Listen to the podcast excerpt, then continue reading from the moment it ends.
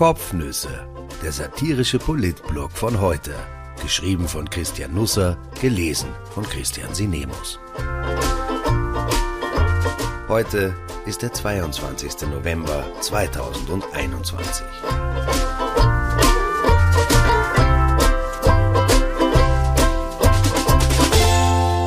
Operation Rinsbackern, wie es in einem Tiroler Raucherkammerl zu Lockdown und Impfpflicht kam. Die Autostrecke von Wien nach Tirol hat sicher ihre landschaftlichen Reize. St. Valentin gehört nicht dazu. Die Stadtgemeinde im äußersten Westen Niederösterreichs verdankt ihre überregionale Bekanntheit eher ihrer Autobahntankstelle. Am Donnerstag der vergangenen Woche stoppte hier knapp nach Einbruch der Dunkelheit ein Konvoi aus zwei Autos, deren Insassen in heikler Mission unterwegs waren. In einem saß Wolfgang Mückstein. Österreichs Gesundheitsminister lernte an diesem Abend auf die harte Tour, dass der Klimaschutz seine Tücken hat. Im Leben ist es halt so. Manchmal ist der Weg das Ziel und manchmal ist man eher ziemlich weit weg von diesem Ziel. Am 30. Juli 2020 hatte Rudolf Anschober den Fuhrpark des Gesundheitsministeriums auf E-Mobilität umgestellt. Sein BMW 730 LD X-Drive wurde ausgemustert, ein Audi e-tron 55 Quadro Advanced in Dienst gestellt. Der schnittige Wagen mit 408 PS kann gut als Symbol für die vielen Irrwege der Automobilität herhalten. Für die Stadt ist er viel zu groß, fürs Überlandfahren zu kurzatmig. Versprochen wird eine Reichweite von 441 Kilometer, die ist aber nur erreichbar, wenn Rückenwind in Orkanstärke bläst. Das war am Donnerstag nicht der Fall. Also St. Valentin. Kanzler Alexander Schallenberg und Wolfgang Mückstein hatten an diesem Tag die Sozialpartner für 14 Uhr zu einem Gipfel geladen. Es ging auch um die Impfpflicht. Die Vertreter von ÖGB, AK, WKÖ und industriellen Vereinigung pochten dabei auf gleiche Pflichten für alle, nicht nur für einzelne Branchen.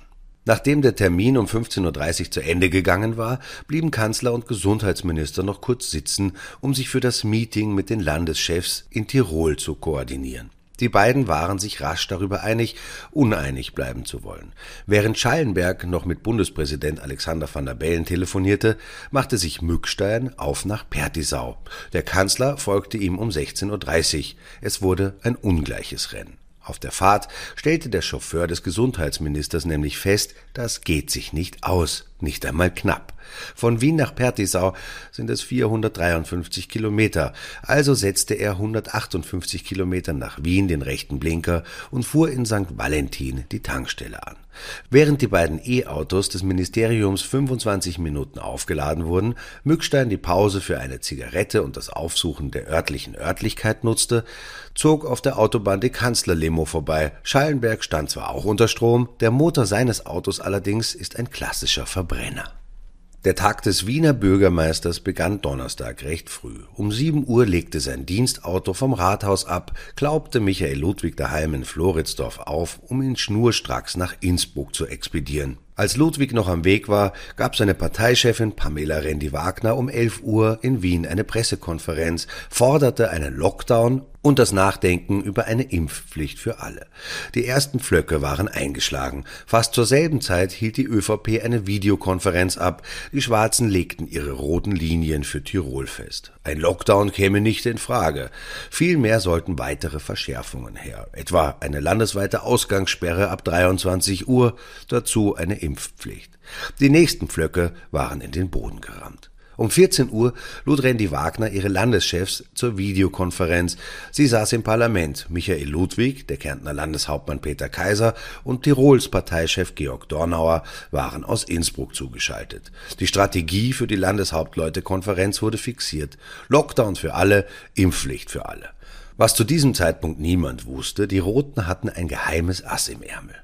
Den Weg nach Tirol verbrachte Kanzler Schallenberg mit dem Ohr am Handy. Er telefonierte mit Michael Ludwig, VP-Clubobmann August Wöginger, allen ÖVP-Landeshauptleuten, länger vor allem mit jenen, die nicht vor Ort sein würden. Vorarlbergs Markus Wallner ist in Corona-Quarantäne. Thomas Stelzer, Oberösterreich und Wilfried Haslauer, Salzburg hatten den Lockdown für ihr Bundesland bereits verkündet. Gegen 18 Uhr klingelte der Kanzler bei Pamela Rendi-Wagner durch. Bei der Impfpflicht kam man einander nahe, beim Lockdown blieb man sich fern. Auch mit Sebastian Kurz stimmte sich Schallenberg ab. Der Ex-Kanzler war an diesem Wochenende in alle Entscheidungen eingebunden. Er nahm als Phantom am Gipfel teil. Das Hotel Entners am Achensee liegt rund 35 Kilometer östlich von Innsbruck am Fuße des Karwendelgebirges. Die Vier-Stern Superior Anlage in Pertisau hat 83 Zimmer und Suiten, wurde 1954 errichtet, die letzte Renovierung im Juni 2021 abgeschlossen, das Wiener Architekturbüro BWM, das etwa auch den Sachersalon aufhübschte, war damit betraut. Donnerstag gegen 16 Uhr ereignete sich hier Sonderbares. Eine schwarze Limo fährt vor, aber der Gast steigt nicht aus. Eine ganze Stunde lang nicht. Schon am Weg von Innsbruck an den Achensee hatte Michael Ludwig mit Tirols Landeshauptmann Günter Platter und Kanzler Schallenberg telefoniert. Jetzt bleibt er geschlagene 60 Minuten im Auto sitzen. Es gibt viel Redebedarf in diesen Stunden. In dieser Zeit treffen Niederösterreichs Landeshauptfrau Johanna Mikl-Leitner und ihr steirischer Amtskollege Hermann Schützenhöfer fast gleichzeitig ein. Nachdem Ludwig seine Telefonate abgeschlossen hat, ist man vorerst komplett. Fünf Landeschefs sind da, zwei rote, drei schwarze. Das politische Kräfteverhältnis ist bei derartigen Anlässen sonst eindeutiger, das sollte bald eine Rolle spielen. Vor allem, weil der schwarze Block längst tiefe Risse zeigt, die beim folgenden Abendessen zutage treten. Es gibt kalte Vorspeise, geschmorte Rindsbackerln mit Petersilienwürfelpüree und Spätzle, danach Moosbeerentascherl. In der Runde herrscht Verwunderung. Kanzler und Gesundheitsminister sitzen nicht am Tisch, aber sie haben den Medien noch für denselben Abend eine Pressekonferenz avisiert. Was wollen sie denn dabei verkünden? fragen sich alle. Dann prescht überraschend Hermann Schützenhöfer vor und outet sich. Er sei ebenfalls für einen landesweiten Lockdown, sagt er. Wenn der Ludwig einen will, werden wir uns dem nicht verwehren können. Ein Wirkungstreffer. Der erste Schwarze, der sich offen den Roten anschließt. Michael Ludwig, mit Schützenhöfer enger vernetzt als man glaubt, hatte das im Vorfeld eingefädelt. Ein Coup. Das Entners hat einen Sitzungsraum im Erdgeschoss und eine Art Raucherkammer mit Nebenzimmer im ersten Stock. Eben dort beginnt um 20.45 Uhr etwas, das es eigentlich gar nicht geben sollte, denn der Start des Landeshauptleutetreffens war erst für den nächsten Morgen geplant. Nun wird ein vorgezogener Krisengipfel daraus.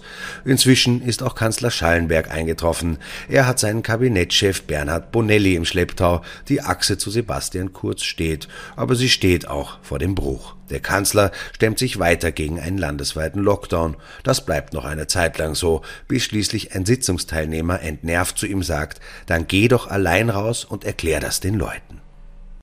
Als das Meeting offiziell startet, gleitet der Gesundheitsminister noch elektrifiziert durch die Landschaft. Sein Fehlen kümmert niemanden.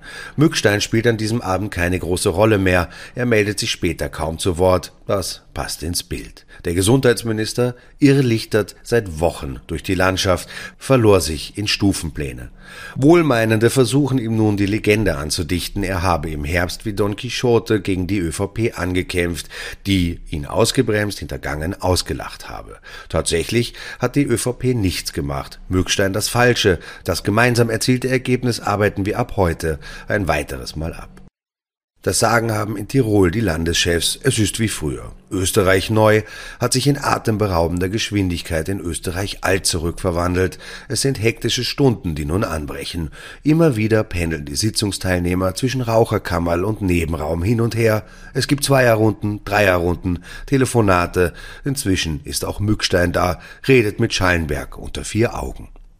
Als der Gesundheitsminister um 23 Uhr zur Runde stößt, haben sich die Kräfteverhältnisse längst verschoben. Ludwig SPÖ und Kaiser SPÖ sind für den landesweiten Lockdown, Hans-Peter Doskozil SPÖ, auf dessen Veto die ÖVP gehofft hatte, ebenfalls. Der burgenländische Landeshauptmann ist in Eisenstadt in der Budgetsitzung gefangen, telefoniert aber in Dauerschleife, vor allem jetzt, als er im Auto Richtung Pertisau sitzt. Dort hat sich nach Schützenhöfer ÖVP auch Markus Wallner ÖVP den Lockdown-Befürwortern angeschlossen. Haslauer ÖVP und Stelzer ÖVP haben in ihren Bundesländern sowieso schon eine Sperrstunde verfügt, in Klammern bekommen. Nur mehr Günther Platter ÖVP und Johanna Mikl-Leitner ÖVP stehen Schallenberg zur Seite, aber nicht mehr lange. Die Stimmung ist aufgeheizt. Mehrmals verlässt Platter den Raum, telefoniert. Mit wem ist unklar. Sebastian Kurz? Ich krämpf eh wie ein Löwe, aber die Roten wollen das unbedingt, hören ihn andere Sitzungsteilnehmer aufgeregt ins Handy rufen. Um 0.15 Uhr macht Mikkel Leitner den entscheidenden Vorstoß. Sie kann sich nun einen landesweiten Lockdown vorstellen. Bedingung der ÖVP eine allgemeine Impfpflicht. Das bricht den Bann. Platter knickt ein. Wenn alle dafür sind, werde er sich nicht wehren. Die ÖVP will zunächst nur 10 Tage Lockdown, die SPÖ 20 Tage. Man einigt sich auf 20 Tage mit einer Evaluierung nach 10 Tagen. Um 1.30 Uhr geht Schützenhöfer schlafen, knapp danach Platter. Um 1.45 Uhr trifft Doskozil ein. Die letzten Details werden abgesprochen. Um 2.30 Uhr ist Schluss. Bis 3 Uhr fassen die Mitarbeiter das Ergebnis schriftlich zusammen. Es wird eine kurze Nacht. Um 7 Uhr beginnt die eigentliche Landeshauptleutekonferenz, nun im Sitzungszimmer im Erdgeschoss. Es ist nunmehr eine Show für Fotografen. Zu bereden gibt es kaum noch etwas und das wenige endet im Chaos. Die Schulen bleiben offen, aber irgendwie auch nicht. Allen fehlt die Kraft für eine verständliche Lösung. Johanna Mickelleitner schlägt vor, den Pakt unterschreiben zu lassen. Alle tun mit, aus Solidarität, dem Zauberwort der Stunde, auch Doskozil, dessen Bundesland seit gestern 84 Prozent der impfbaren Bevölkerung immunisiert sind. Aber keiner soll nachher sagen können, das mit der Impfpflicht gar nicht so richtig mitbekommen zu haben. So etwas soll es schon gegeben haben. Ich wünsche einen wunderbaren Start in den Lockdown Nummer 4 oder 5 oder 6. Sicher in den letzten jedenfalls. Ha, ha, ha. Vor allem Eltern und Lehrer, besonders aber die Kinder brauchen nun viel Kraft, denn Österreichs Schulen sind momentan mehr Tombola-Veranstaltungen als ein Ort der Bildung. Unterrichtsminister Heinz Fassmann hat sich damit durchgesetzt, die Schulen offen zu halten. Was ehrenwert sein mag, das Ergebnis ist allerdings eine Zumutung, der entsprechende Erlass aus dem Ministerium eine Provokation. Der Präsenzunterricht in den Klassen bleibe grundsätzlich aufrecht, steht da. Wer aber nicht kommen will, hat eine Erlaubnis zum Fernbleiben. Schülerinnen und Schüler können, je nach technischen Gegebenheiten, am Unterricht virtuell teilnehmen. Aber flächendeckendes Distance Learning ist nicht vorgesehen. Wer nicht kommen kann oder will, ist mit Lern- oder Übungsaufgaben auszustatten. Schülerinnen und Schüler können Fragen zu diesen Lern- und Übungspaketen stellen, aber nur falls machbar. Was sind diese Lernpakete überhaupt? Ist das so etwas mit Saft und Keksen, das man auf die Alm mitnimmt, oder sind das eher Überraschungseier? Wenn man die öffnet, ist Geschichte drin oder Englisch oder ein bisschen Geografie? Holt man die Lernpakete täglich ab, wie die Spucktests, und bringt sie zurück, und wenn ja, wem? Schülerinnen sind für die Erarbeitung der Lern- und Übungsaufgaben grundsätzlich selber verantwortlich. Diese Passage findet sich auch im Erlass. Was heißt das jetzt? Die Kinder bringen sich den Stoff selber bei? Oder Mama und Papa sollen das machen? Bei vielen Eltern langten am Wochenende mehrere Schreiben der jeweiligen Schuldirektionen ein. Die Anweisungen widersprachen sich diametral und von Schule zu Schule. Die Klassen seien grundsätzlich offen, alle sollten kommen oder am besten gar keiner. Das Ministerium oder die Bildungsdirektion oder die Direktion oder die Lehrer, am besten aber die Eltern selbst entscheiden das. Die standen vor der Wahl, lasse ich mein Kind ab heute daheim, dann versäumt es drei Wochen Unterricht. Schicke ich es in die Schule, sitzt es vielleicht allein da. Eventuell macht die Lehrerin Distance Learning oder Präsenzunterricht, vielleicht auch beides oder gar nichts davon, weil sie selbst daheim bleibt. Tests und Schularbeiten sollten nach Möglichkeit nicht stattfinden. Auch diese Passage findet sich im Erlass. Nach Möglichkeit? Am Wochenende wurden schriftliche und mündliche Überprüfungen abberaumt, dann wieder angesetzt. Jede Anstalt handhabt das anders. Eltern, die mehrere Kinder haben, glauben auf mehreren Planeten gleichzeitig zu leben. Der Kanzler hat schon recht, wenn er im Krone-Interview sagt, vieles ist in diesem Land momentan schwer verständlich. Schallenberg verkennt nur, er ist für dieses Durcheinander verantwortlich. Auch der Parteivorsitzende der FPÖ ist offenbar etwas durcheinander. Er wähnt sich nun in einer Diktatur zu leben. Ich habe andere Vorstellungen davon, aber vielleicht irre ich mich auch. Ich denke, in einer Diktatur würden ein paar freundliche Herren an der Wohnungstür von Herrn Kickel pumpern und ihn zu einem gemeinsamen Ausflug einladen, auf dem die jeweiligen Ansichten abgeglichen werden könnten. Dieser Ausflug könnte ein paar Jahre dauern oder für immer sein. Eine mit Gitterstäben dekorierte Suite würde dem FPÖ-Chef während des gesamten Aufenthalts kostenfrei zur Verfügung gestellt. Um den Diskurs in Schwung zu bringen, würden die freundlichen Herren eventuell ein paar einschlägige Griffe oder Geräte zur Anwendung bringen. Das Eintauchen des Kopfes in kaltes Wasser könnte dem Vorgang zusätzlichen Schwung verleihen. Auch den Rinderbackern übrigens.